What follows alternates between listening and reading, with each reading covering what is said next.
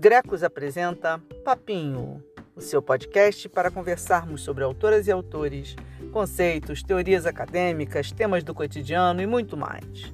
Eu sou Ana N, coordenadora do grupo de estudos sobre comunicação, cultura e sociedade, professora da Universidade Federal Fluminense e começo agora mais um papinho semanal com vocês.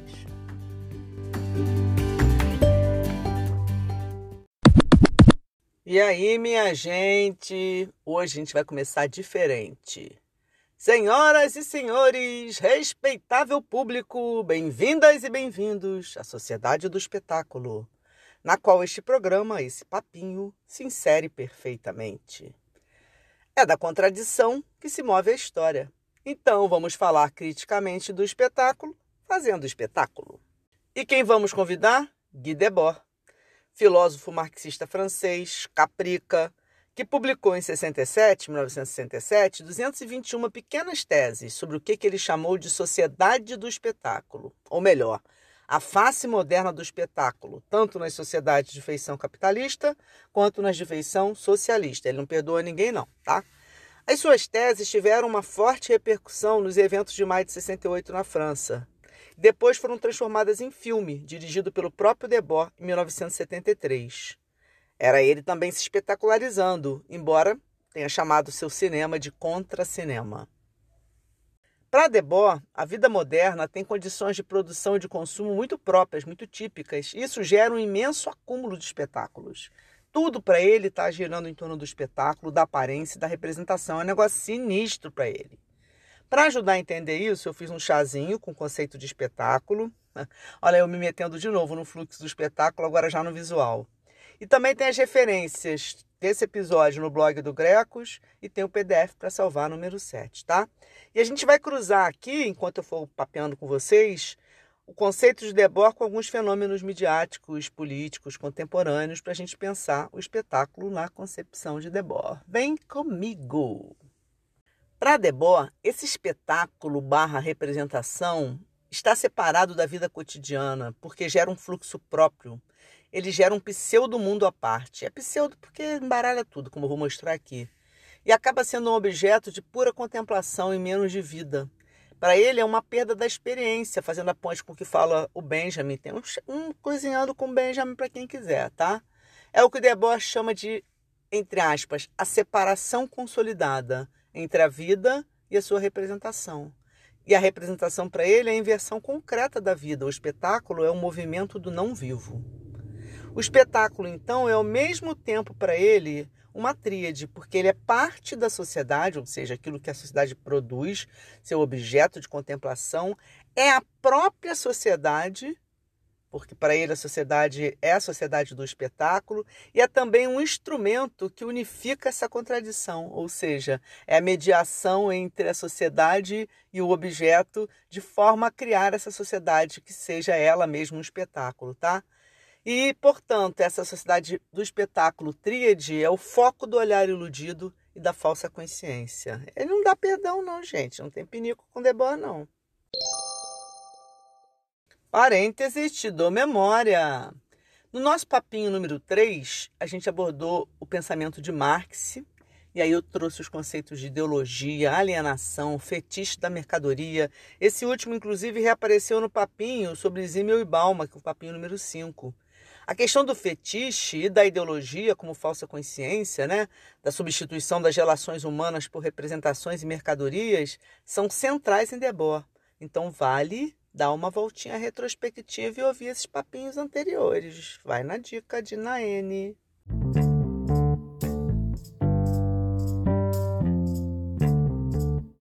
Chegamos aqui na ideia central da teoria de Debord. Para ele, o espetáculo não é um conjunto de imagens, embora também seja, tá? Mas, na verdade, para ele, o espetáculo é uma relação social entre pessoas mediada por imagens, mediatizada por imagens. Para ele, isso que é o espetáculo. Isso aí é um salto na teoria do Debord, né? E se parece que isso se trata de algo autônomo ou separado da vida e não a relação social, isso é efeito do fetiche da mercadoria. Tá? E aí, Marx e seu conceito são importantes para a gente entender esse jogo aqui. Vai ouvir lá o chazinho com Marx, o papinho com Marx. O espetáculo não pode ser compreendido como um problema das técnicas da cultura de massa para Debord, mas como uma expressão de uma visão de mundo, que é a visão de mundo moderna, resultado e projeto de um modo de produção existente, que, sob todas as suas formas, constitui o modelo presente da vida socialmente dominante. Parênteses, vem, Adorno, vem.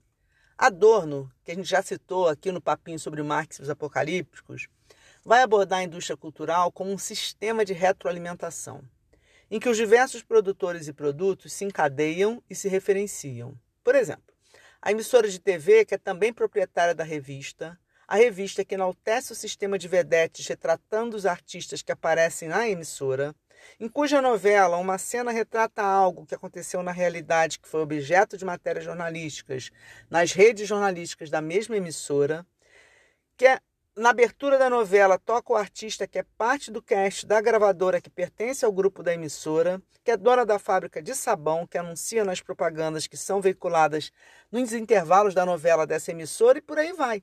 É esse sistema que ele está falando que se retroalimenta. E eu só dei exemplo aqui do sistema econômico se retroalimentando, mas também ele se retroalimenta política e culturalmente. Por isso, o fluxo, a corrente do espetáculo, ininterrupta, que para Débora é a expressão de uma visão totalizadora e não um produto a um ou outro em especial.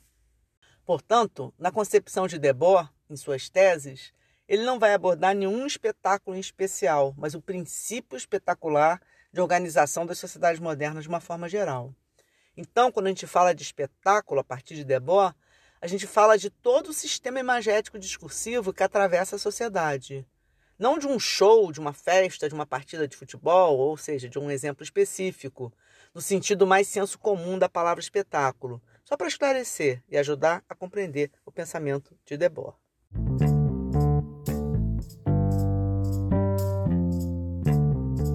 Assim, o conceito de espetáculo unifica e explica uma grande diversidade de fenômenos aparentes. O espetáculo, para ele, é a afirmação da aparência, uma negação da vida que se tornou visível. E se apresenta como algo grandioso, positivo, indiscutível e inacessível. Sua única mensagem é, abre aspas, o que aparece é bom, o que é bom aparece. Há um monopólio da aparência, portanto, para ele, alicerçado em um sistema de vedetes, de celebridades e subcelebridades. O viver aparente é o que importa, para ele, há uma banalização do espetáculo na vida cotidiana. Estamos diante de uma ordem tautológica, uma ordem que não cessa. O espetáculo é o meio, mas é também um fim em si mesmo. É a principal produção da sociedade atual, segundo Debord, o que faz com que a cultura passe a ter um peso enorme. Mas não é mais a cultura libertadora, é a cultura alienante massificadora. O espetáculo é a cara moderna da economia, diz o Debord. Primeiro, com a passagem do ser para o ter, e agora com a busca do ter e do parecer. A tendência para fazer ver e ser visto por diferentes mediações especializadas. Para ele há um predomínio da visão sobre os outros sentidos, eu vou voltar a isso mais para frente nesse papinho. Parênteses, te dou memória. A revista Manchete, que não existe mais, tinha um slogan que era o seguinte: entre aspas, aconteceu, virou manchete. Que é meio a base invertida do princípio lá do Debord, em que, ao contrário, só se acontece após virar manchete. Jurandir Freire Costa, no livro A Ética o Espelho da Cultura, fala sobre como ter e parecer vão se impor sobre o ser dentro da chamada ideologia do bem-estar em que ser moderno é dominar a linguagem da publicidade, é conseguir se manter em cartaz e em evidência. Zimmel já profetizava lá no início do século XX essa necessidade do sujeito moderno de se diferenciar e aparecer. Falei sobre isso lá no episódio 5 do Papinho. E escuta lá.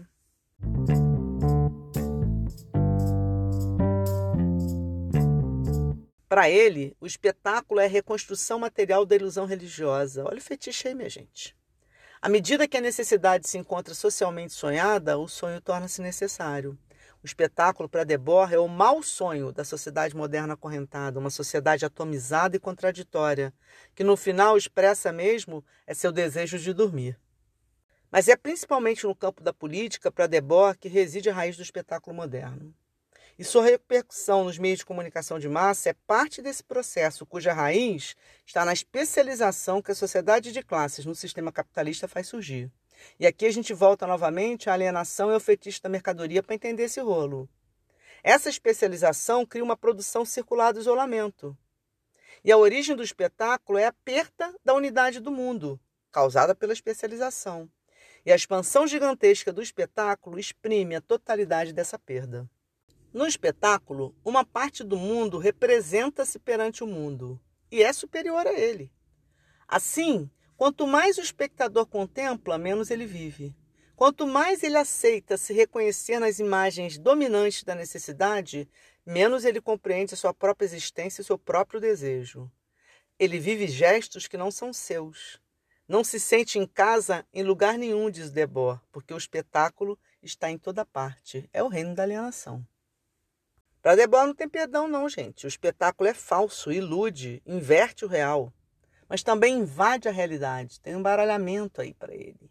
Vivemos na representação. Como lembra Bourdieu, não dá para separar o real da representação do real. Mas para Debord é ainda mais forte, porque você tem uma perda da realidade, da experiência do vivido, que é exatamente a alienação. Assim, importa só o monopólio da aparência na sociedade do espetáculo, que é um sistema de vedetes, utilizando uma linguagem mercantil e publicitária para se expressar. E esse sistema de vedetes é frustrante para o sujeito comum, porque mesmo que ele se identifique e projete sua vida ali, a sua vida não é a da celebridade. No espetáculo, uma parte do mundo representa-se perante o mundo e é superior ao mundo, por isso a frustração. Adorno já falava disso também. Parênteses do futuro. Vamos ter, ainda nesse semestre, muitos outros papinhos em que eu vou trazer pensadores fundamentais, inclusive para entender o Debord. Por exemplo, Edgar Morin, com sua análise sobre cultura de massa, Goffman, sua reflexão sobre a performance, Stuart Hall, que vai falar sobre o conceito de representação, Bourdieu, que eu citei daqui pouquinho, que vai falar sobre os usos dos tipos de capital, Douglas Kellner sobre a cultura das mídias. Inclusive, o Douglas Kellner já está aqui no papinho de hoje, vocês vão ver, eu vou trazer já já. Os demais vão somar muito quando eu abordar. Papinho é fluxo, é encadeamento, é ilusão biográfica. Cola em mim, gente.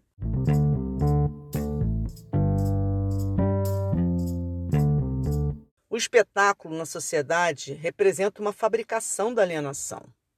Quanto mais a vida do espectador se transforma em mercadoria, mais ele se separa dela. E a mercadoria é espetáculo e o espetáculo é mercadoria. Chegamos na segunda tautologia.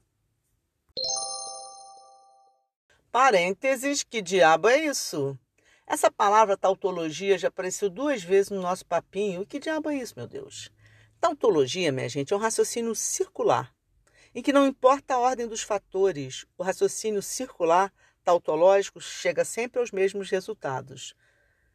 Por exemplo, quem nasceu primeiro, ovo ou galinha? Ou, fazendo jus ao espetáculo, dilema Tostines. Tostines vende mais porque é fresquinho ou é fresquinho porque vende mais? Quando ele diz que o espetáculo é mercadoria e a mercadoria é espetáculo, estamos numa tautologia. Explicadinho.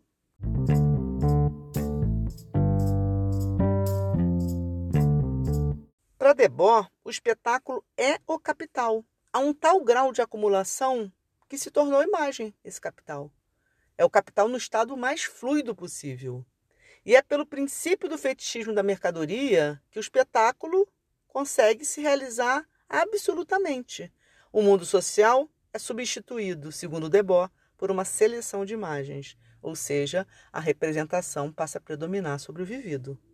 O mundo, ao mesmo tempo presente e ausente que o espetáculo apresenta, é o mundo da mercadoria, dominando tudo que é vivido. O espetáculo é o momento em que a mercadoria chega à ocupação total da vida social, de forma ou concentrada, que é o que Debord vai analisar quando ele vai pensar o capitalismo burocrático ou os regimes totalitários, inclusive socialistas, ou de forma difusa, que é no capitalismo mais liberal. Nada mais se vê a não ser ele. O mundo visível é o seu mundo. O espetáculo, diz ele, é a outra face do dinheiro, é a outra face do capital. Importa ao sistema produtivo oferecer lazer e consumo para as massas. O consumidor real se torna um consumidor de ilusões. É a mercadoria para ele é essa ilusão efetivamente real e o espetáculo a sua manifestação geral. O homem reificado, coisificado, objetificado, proclama a prova da sua intimidade com a mercadoria. Ele pede o espetáculo. E isso, para ele, conduz à falsificação da vida social, pois o espetáculo celebra não o humano, mas a mercadoria, o mercadológico. O objeto é prestigiado no espetáculo. Só que quando você consome, ele se torna vulgar, ele se torna banal, por isso a frustração. Pois o, a mercadoria, o espetáculo, é o contrário do indivíduo, que são as coisas que reinam. O indivíduo acaba não tendo história frente ao tempo espetacular. E a história moderna para ele é a do tempo das coisas. No espetáculo, tudo o que se diz é o que se é. É uma mistificação. Estamos no reino da ideologia para ele, que transforma a percepção.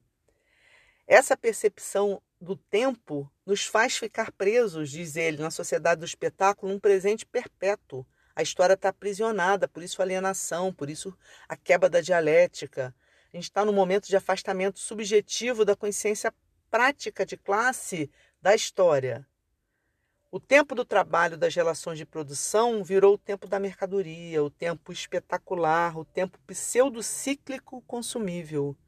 A realidade do tempo foi substituída pela publicidade do tempo. O espetáculo, diz ele, é a falsa consciência do tempo, e no tempo publicitário é terminantemente proibido envelhecer. Parênteses, forever young, I want to be forever young. Juventude, minha gente. Edgar Morin também fala sobre a juventude como categoria-chave para compreender a cultura de massa. Hobsbawm aponta como a construção da categoria de juventude no século XX teve um papel importante. Tem artigo meu sobre juventude como estilo de vida e espírito do tempo da modernidade ocidental. Tem muito trabalho legal sobre juventude, recomendo os do grupo de pesquisa da Cláudia Pereira, da PUC, e sobre juventude e envelhecimento da Gisela Castro, da SPM de São Paulo. Tá tudo lá nas referências no blog do Grecos.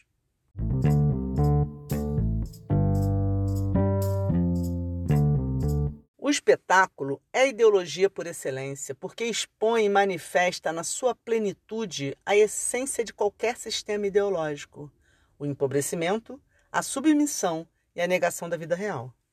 Partindo de alguns autores, Debord vai fazer um paralelo entre ideologia e esquizofrenia, porque para ele a ideologia vai criar uma falsa consciência do encontro, um fato alucinatório social. Porque o urbanismo e os meios de comunicação de massa aumentaram o distanciamento social. Eu falei disso lá no papinho com Zimo e com Balma. Então, numa sociedade em que ninguém pode ser mais reconhecido pelos outros, devido ao isolamento, ao distanciamento social, à atomização, cada indivíduo torna-se incapaz de reconhecer sua própria realidade. E aí, para ele, a ideologia está em casa. A separação construiu o seu mundo. E isso gera frustração, isso gera angústia e uma dificuldade, inclusive, de lidar com o real. E aí ele vai dizer, entre aspas, a necessidade anormal de representação compensa o sentimento torturante de estar à margem da existência. Parênteses Sense8. Vocês viram Sense8, gente? A série da empatia compulsória, na, definição brilhante do meu querido Francis Carnaúba? Então eu vi. E nessa série tem uma cena perfeita para entender isso que Debord está falando sobre a ideologia como uma camada do imaginário, em que o sujeito, consciente das suas condições materiais de existência, inclusive da precariedade das mesmas, busca a representação para aguentar o tranco e poder suportar aquela realidade dura. Na série, personagens de nacionalidades e condições de classe, raça e gênero diferenciadas passam a se comunicar telepaticamente. É ficção, minha gente. Vocês não sabem voar, como diz Glória Pérez. Abstrai, gente, ficção. E vez por outra, inclusive, tomam lugar um dos outros, né? Se teletransportam. Numa das cenas, o Kefils, que é um personagem negro da Nigéria, né, que é de classe social subalternizada, a família tem dificuldades, está na sua sala assistindo TV, vendo um filme sobre Van Damme, que inclusive dá o nome da sua van, que é o transporte que ele usa, né? Nisso, Kala, a personagem indiana, uma farmacêutica de classe média, vai parar ao seu lado no sofá da sala. Do nada, né? Bem sensate. Do nada surge ela lá. Ela olha o ambiente, cujo cenário indica as condições materiais pobres de Cáfios e de sua família, e se eu ver pelo olhar dela que ela está mapeando isso, tá?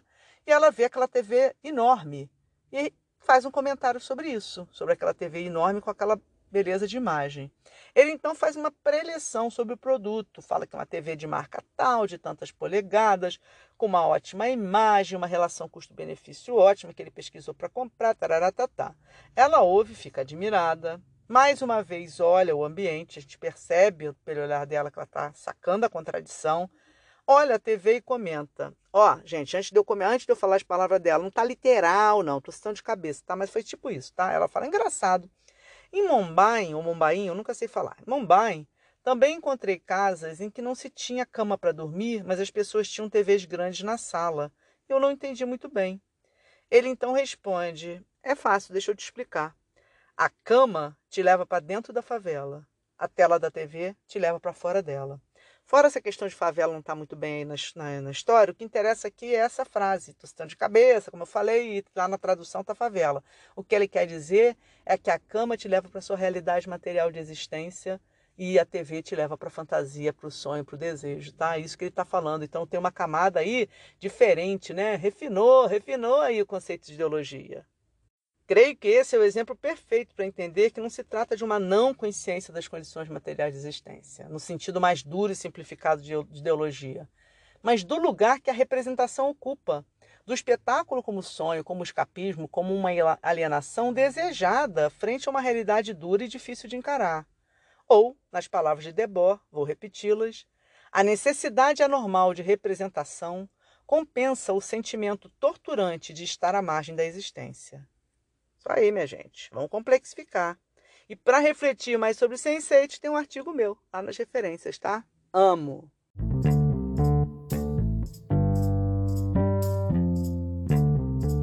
Embora para Debord o sistema espetacular envolva todos os sentidos, ele marca o predomínio do olhar como sentido hegemônico, né? Do ver sobre o tato, né, da visão sobre o tato, sobre a audição, sobre o olfato, sobre o paladar. Então a gente está no reino da pulsão escópica, do desejo neurótico. Parênteses, que diabo é isso? Bom, hoje está cheio de diabinho sobrando aqui, né? Pulsão escópica, que diabo é isso? É um termo da psicanálise. Para Freud, as pulsões, é a Freud, tá? Não tenho nada a ver com isso. As pulsões são responsáveis pela vida e pela morte, pelos nossos desejos e pelas nossas repulsas. E segundo ele, nas nossas origens primitivas, quando a gente ainda era um animalzinho quadrúpede, nosso desejo, enquanto animal humano, estava fortemente ligado aos sentidos do tato e principalmente do olfato. Quando o ser humano se torna ereto, bípede, essas duas instâncias perceptivas, e especialmente o olfato, perdem espaço para a visão, que passa a ser o principal sentido ativado. Para Freud, a partir desse momento, a pulsão escópica do olhar, do ver, passa a predominar e a guiar nosso desejo, que deixa de ser cíclico, natural, como dos demais animais, para entrar num fluxo permanente e exaustivo, porque não cessa em momento algum. A gente não para de olhar e desejar. Por isso, para ele, é uma pulsão neurótica que mantém o corpo em alerta e sem descanso. A sociedade do espetáculo, predominantemente imagética e monopolizadora do sentido da visão, seria parte fundamental na consolidação dessa pulsão escópica da neurose do sujeito moderno, condenado a ver, contemplar, assistir, observar, reparar, olhar, desejar sem parar. Cansa, né, minha gente? Como cansa.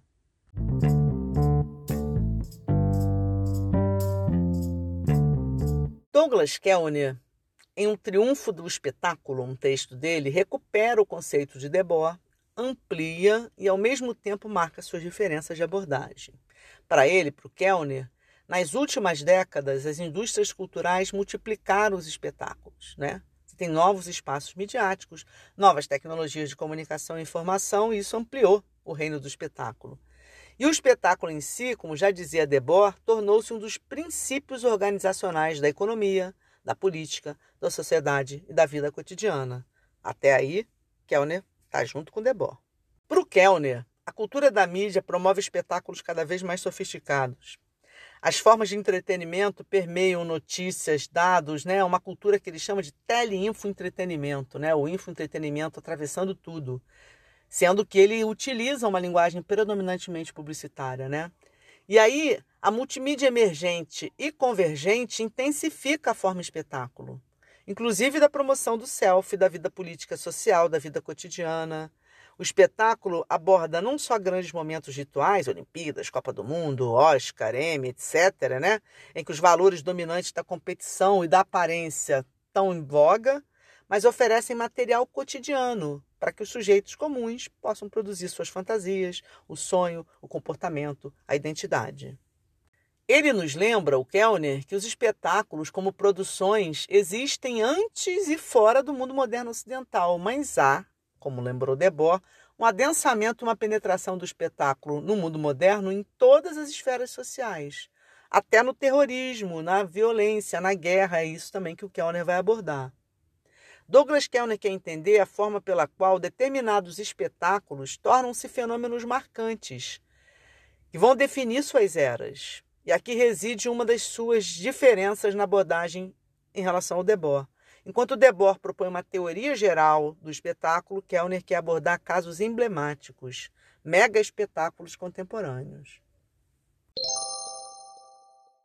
Parênteses, te dou exemplo. Kellner entende como espetáculos, por exemplo, os rituais dos mega eventos, como eu já citei aqui, Copa do Mundo, Olimpíadas, Emmy, Oscar, Grammy, tá? mas também os espetáculos comerciais, tipo assim, anúncios da McDonald's, da Nike, os mega espetáculos políticos, tá? A Guerra do Golfo, as eleições dos Estados Unidos, o julgamento de O.J. Simpson, os escândalos sexuais, a guerra contra o terror, o casamento, morte funeral da princesa Lady Di, os ataques de 11 de setembro, enfim, tá? Em seu texto, ele vai dar vários exemplos, vai detalhar e analisar muito desses eventos espetaculares. Vale a pena.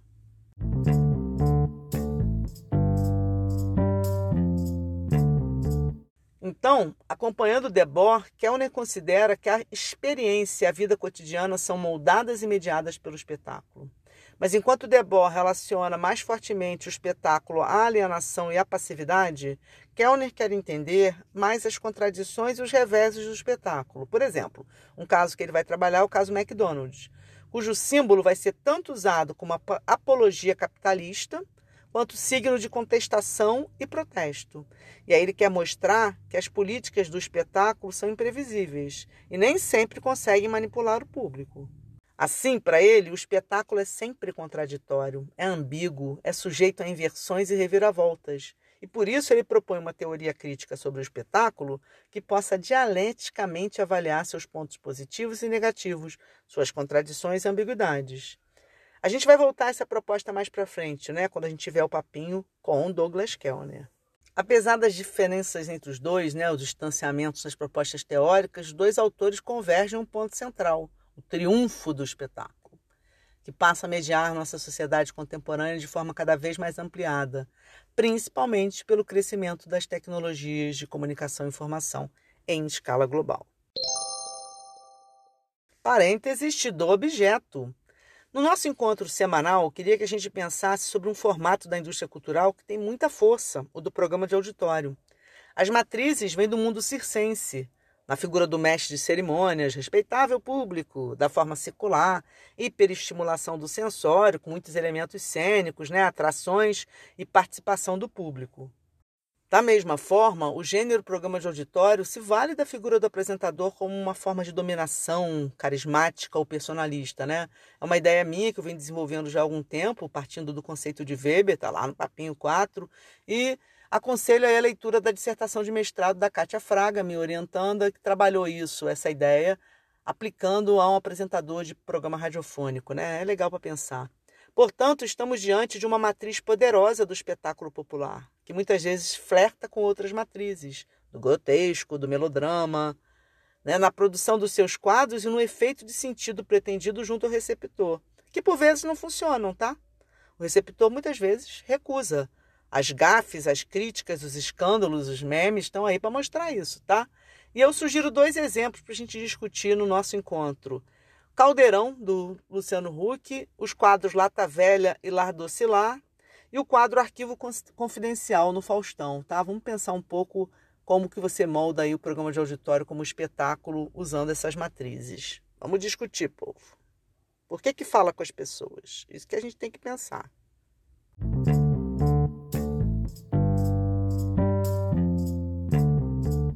Voltando a Debord, para ele, emancipar-se das bases materiais da verdade invertida, eis no que consiste a auto-emancipação de nossa época. Você precisa instaurar a verdade no mundo. Isso não pode ser uma missão do indivíduo isolado, nem da multidão atomizada manipulada. Você precisa buscar um fazer, uma prática e não um contemplar em que o agente seja a classe proletária como instância capaz de transformar, onde os indivíduos estão ligados à história universal. E aí você pode vencer e transformar a sua condição de vida.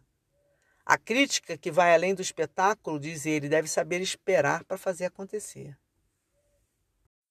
Chegamos ao final do nosso papinho espetaculoso. Como parte da contradição da sociedade do espetáculo, cá estamos nós fazendo teoria crítica de mídia, buscando sociologia crítica para pensar o sistema do espetáculo, mas dentro da ordem do discurso espetacular, fazendo chazinho, fazendo papinho. Cara, é difícil escapar ao controle do discurso, é difícil burlar a pulsão escópica e não dar aquela espiadinha, conforme slogan convidativo do BBB.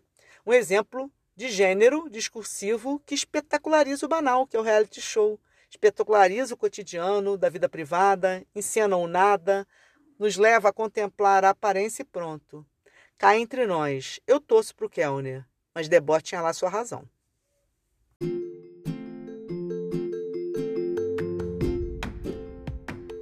E assim, espetacularmente, me despeço. Respeitável ou não tão respeitável público, foi um prazer bater esse papinho com vocês.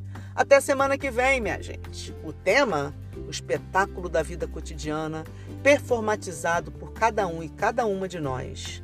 Vem aí nossa próxima atração, o show de Goffman. Fui, minha gente!